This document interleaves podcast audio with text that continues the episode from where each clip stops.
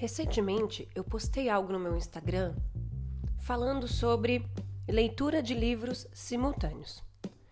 Para quem me acompanha lá, eu falo bastante sobre leituras, livros, faço indicações de alguns livros que eu li que fizeram a diferença e que, de certa forma, me ajudaram a chegar a ser quem eu sou hoje, né? Me moldaram, moldaram o meu jeito de pensar. Eu dou muito valor para a leitura. E aí a gente sabe que tem alguns estilos, alguns perfis de leitura.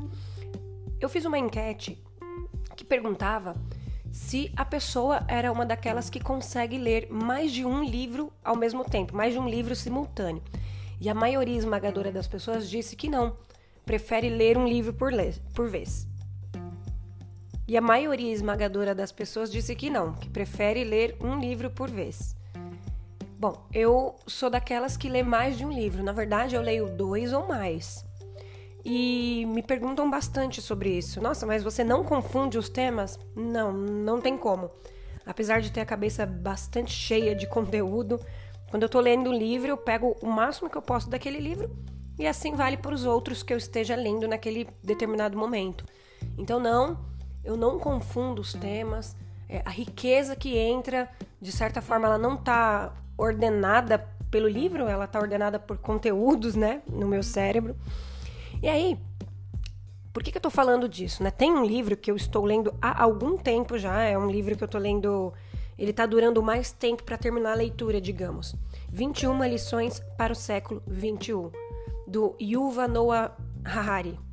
Eu não sei bem como pronunciar, eu acho que é assim, Harari, enfim. É, ele também é o autor do Homo Sapiens, do Homo Deus, e é um livro mais denso. É um livro que para mim não é uma leitura tão simples de ler. Mas são temas muito interessantes que ele aborda. Então assim, é um livro que eu comecei a ler e no paralelo eu li alguns outros. Eu terminei uns três ou quatro livros enquanto eu estou lendo esse. E volto e meio eu pego ele, volto a ler e vou tirando o aprendizado ali, o que, que eu posso tirar desse livro. É muito interessante essa experiência, porque é, esse livro aqui é um perfil de um livro que talvez não seria o primeiro que eu escolhesse, mas que eu tô gostando muito das provocações que ele traz e das reflexões. Então, consigo sim ler mais. Eu não quis abandonar esse livro e eu não tenho problema em começar um livro e não terminar se for um conteúdo que não me prendeu. Eu tiro o máximo que dá ali do livro, mas se for um conteúdo que não me prendeu, eu não finalizo, eu não contabilizo no meu cálculo de livros lidos. É, não tenho problema nenhum em abandonar livro, mas este livro aqui em específico eu não abandonei. Eu estou gostando muito. E das 21 lições, eu ainda estou, né, acho que na 15 quinta, que se chama Ignorância você sabe menos do que pensa que sabe. E tá me chamando muito atenção, né? Tem um trecho que ele fala assim: O que deu ao Homo sapiens uma vantagem em relação a todos os outros animais e nos tornou os senhores do planeta não foi a nossa racionalidade individual, mas nossa incomparável capacidade de pensar juntos em grandes grupos. Muito interessante. Mas mais para frente, ele trouxe algo, né, que que Steven Sloman e Philip Feuerbach denominaram assim a ilusão do conhecimento. Pensamos que sabemos muito, mesmo quando individualmente sabemos muito pouco, porque tratamos o conhecimento dos outros como se fosse nosso. Aí eu parei para pensar e é muito verdadeiro isso, porque raramente a gente não tem o tempo de se aprofundar em um determinado tema. Já percebeu? É claro que a minha vontade, por exemplo, como indivíduo, é me aprofundar em determinados temas e por ter afinidade com esses temas, eu vou lá e estudo mais sobre aquilo, me aprofundo. Mas na realidade, e aí quanto mais alto seu nível de ocupação, você percebe que você não possui tempo para isso.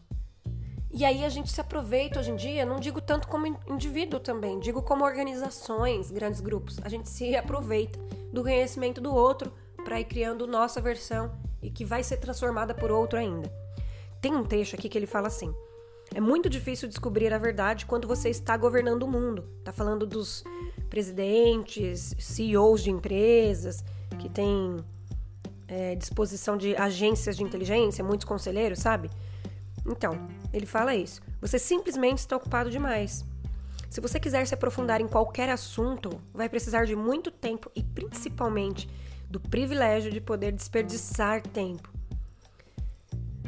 Terá de experimentar caminhos improdutivos, explorar becos sem saídas, abrir espaço para as dúvidas e o tédio para permitir que pequenas sementes de ideias cresçam lentamente e floresçam. Se você não pode se dar ao luxo de perder tempo, nunca encontrará a verdade. Isso me chamou muito a atenção nesse livro.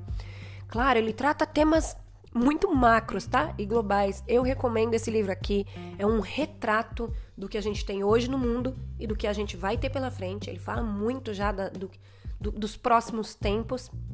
Mas esse capítulo da ignorância me chamou bastante atenção, porque realmente, gente, se a gente não dispõe de tempo a perder, é difícil que a gente consiga explorar e deixar as ideias chegarem. Então, fica aqui também um ponto de reflexão para vocês. Eu espero que esse conteúdo tenha agregado valor ao seu dia. Até mais. Se o que eu falei aqui faz sentido e você pensou em alguém, não deixe de compartilhar esse episódio. Eu adoraria saber o que você achou. Para isso, você me encontra no Instagram como Marina Kilk. Até mais!